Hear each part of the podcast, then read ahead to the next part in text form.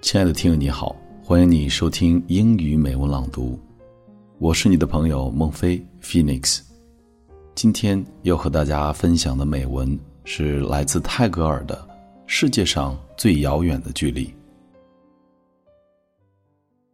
The most distant way in the world. The most distant way in the world is not the way from birth to the end. It is when I sit near you that you don't understand I love you. The most distant way in the world is not that you are not sure I love you. It is when my love is bewildering the soul, but I can't speak it out. The most distant way in the world is not that I can't say I love you. It is after looking into my heart, I can't change my love. The most distant way in the world is not that I'm loving you. It is in our love we are keeping between a distance.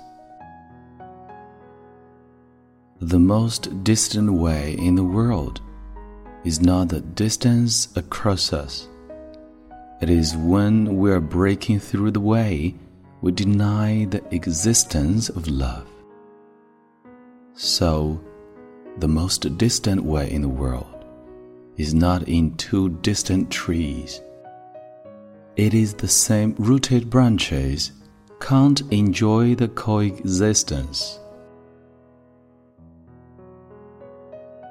So, the most distant way in the world is not in the being separated branches.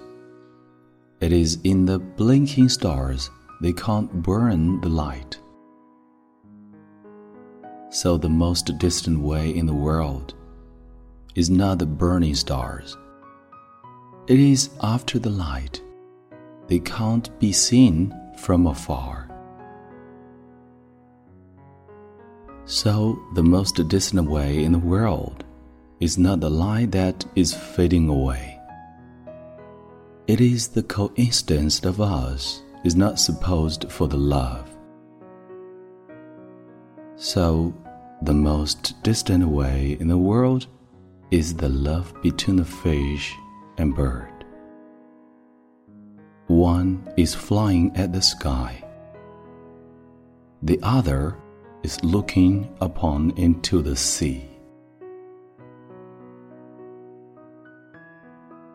我是你的朋友孟非 Phoenix，再次感谢你收听英语美文朗读。